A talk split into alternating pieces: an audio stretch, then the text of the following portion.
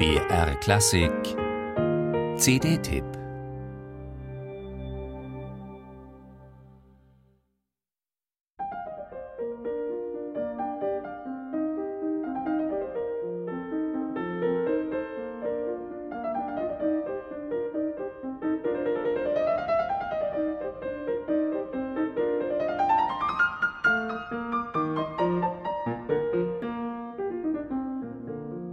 Wolfgang Amadeus Mozarts Klaviersonaten auf solche Art gespielt.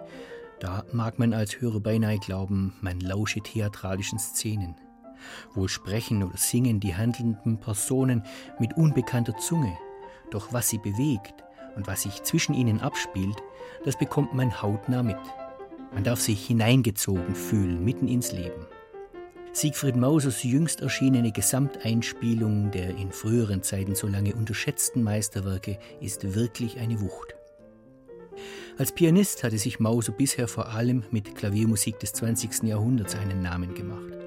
Als langjähriger Präsident der Münchner Hochschule für Musik und Theater, Rektor des Salzburger Mozarteums seit dem letzten Jahr, Abteilungsleiter an der Bayerischen Akademie der Schönen Künste, als vielbeschäftigter und fruchtbarer Musikwissenschaftler gehört Mauser mit Abstand zu den rührigsten Persönlichkeiten des Musiklebens. Und es scheint, als habe er sich mit der Aufnahme der Mozart-Sonaten einen lange gehegten Wunsch erfüllt. Das Resultat? Sprühende Musikalität im Einklang mit vielseitigster Lebenserfahrung und multiperspektivisch akademischer Forschungsarbeit.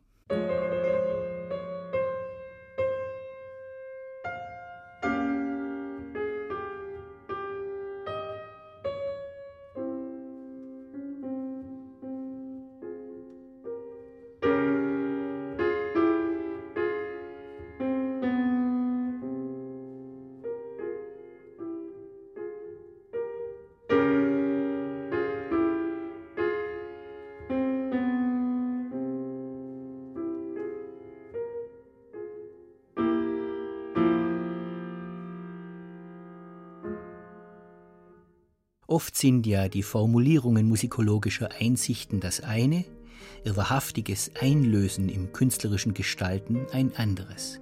Nicht so bei Siegfried Mauser. Abgesehen davon, dass er in den Begleitheften zu allen Sonaten und einer Auswahl mit eingespielter Klavierstücke Wesentliches mitteilt, gibt er in einem höchst sachkundigen Essay auch genaue Einblicke in seinen interpretatorischen Ansatz. Der wendet sich unter anderem auf Erkenntnissen historischer Aufführungspraktiken und zeitgenössischer Einsichten beruhend gegen gewisse Gleichförmigkeiten und Verharmlosungsmomente, welche über Generationen das Mozartspiel und das Verständnis davon mitbestimmt haben.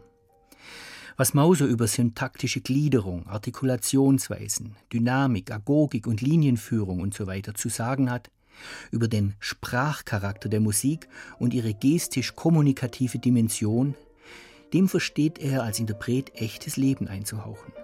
Sein Spiel stellt sich den Satzcharakteren und aktuellen Situationen. Es kostet feinsinnig aus, doch kaum je auf Kosten der Genauigkeit. Es ist nicht glatt gebügelt, sondern kraftvoll bestimmt, tiefenscharf und von phänomenaler Präsenz. Es involviert in die Affektivitätsdynamik fiktiven menschlichen Agierens und Fühlens. Theorie spielt da schnell keine Rolle mehr.